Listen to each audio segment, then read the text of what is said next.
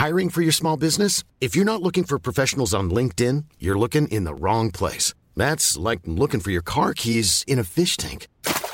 LinkedIn helps you hire professionals you can't find anywhere else, even those who aren't actively searching for a new job but might be open to the perfect role. In a given month, over 70% of LinkedIn users don't even visit other leading job sites. So start looking in the right place. With LinkedIn, you can hire professionals like a professional. Post your free job on linkedin.com slash people today. Et donc, je me retrouve catapulté au, au Pakistan avec cette équipe à, à distribuer le matériel dans différentes régions et à apprendre aux communautés euh, locales à faire du snowboard. Donc, euh, c'est plus du tout pareil, quoi. T'es plus euh, avec tes potes à te pousser tous les jours euh, sur un Mm. snowboard. Euh, non, demain, Victor, tu dois apprendre à faire euh, du snowboard à ces petits pakistanaises. Pour certaines, c'est la première fois qu'elles ont le droit de faire un sport d'hiver. Hmm. Et euh, j'ai eu euh, la chance d'être euh, leur premier prof de, snowboard. Donc elles étaient en, en collant, en robe, euh, sans gants, avec des snowboards trop grands qu'on leur avait amenés. voilà, c'est vraiment des, moments incroyables. Et on s'était calé, on s'était calé sur l'événement de snowboard au Pakistan, sur la station de Malam Jabba.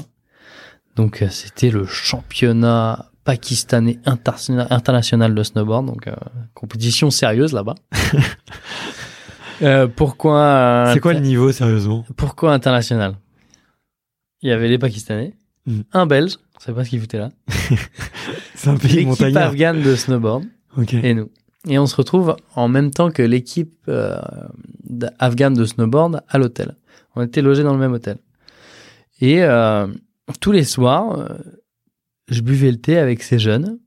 Enfin, le premier jour, euh, ils, voient un pro snowboarder, donc ils vont tout de suite vers moi. C'est la première fois qu'ils rencontraient un pro snowboarder.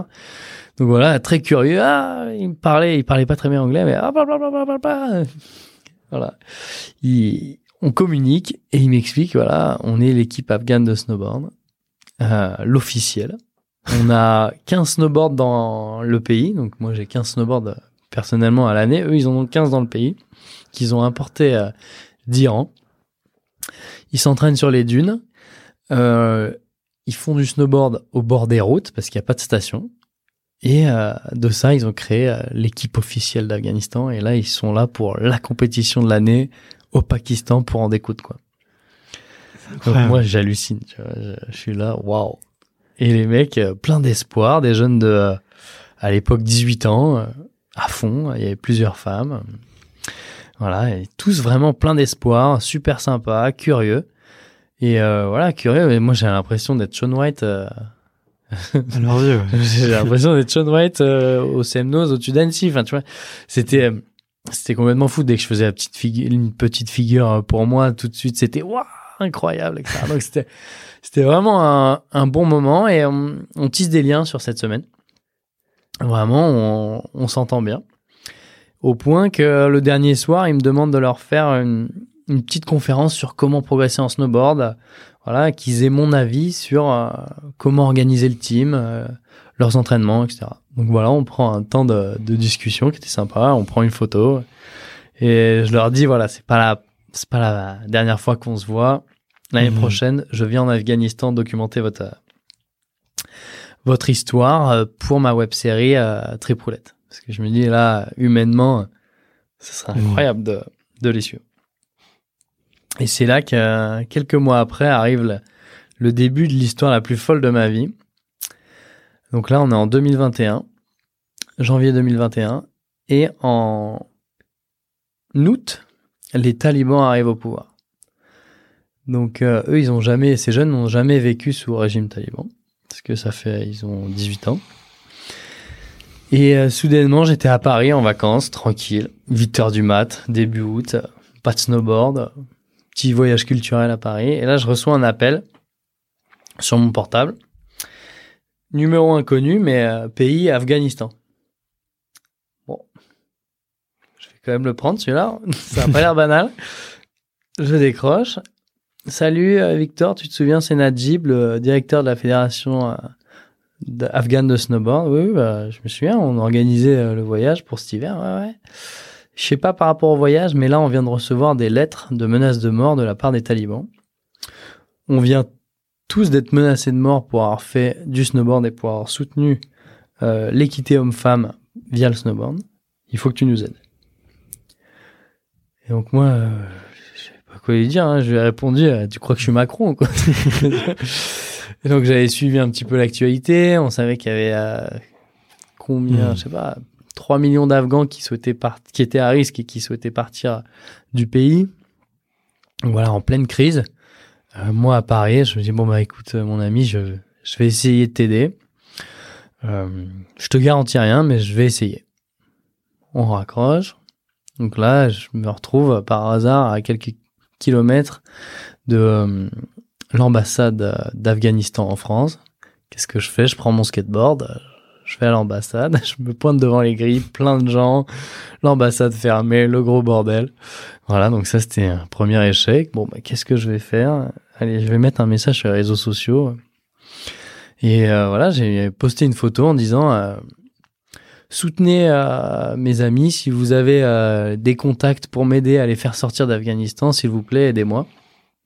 J'ai aussi posté euh, sur Twitter euh, en taguant des, des ambassadeurs, euh, l'ambassadeur de France en Afghanistan. Enfin, voilà, lui, il avait des millions de dossiers à gérer, mais bon, je tentais des, des bouteilles à la mer comme ça, innocemment.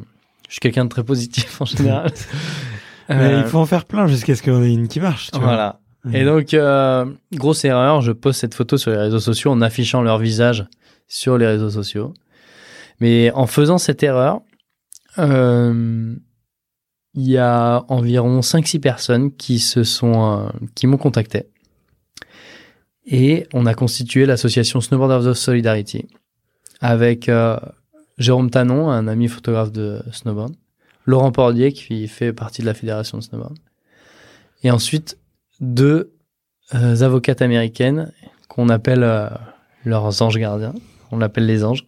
Parce que euh, voilà, ces personnes ont donné énormément pour, euh, pour ces jeunes, alors qu'elles ne les connaissaient pas. Hmm. Jamais vu, rien.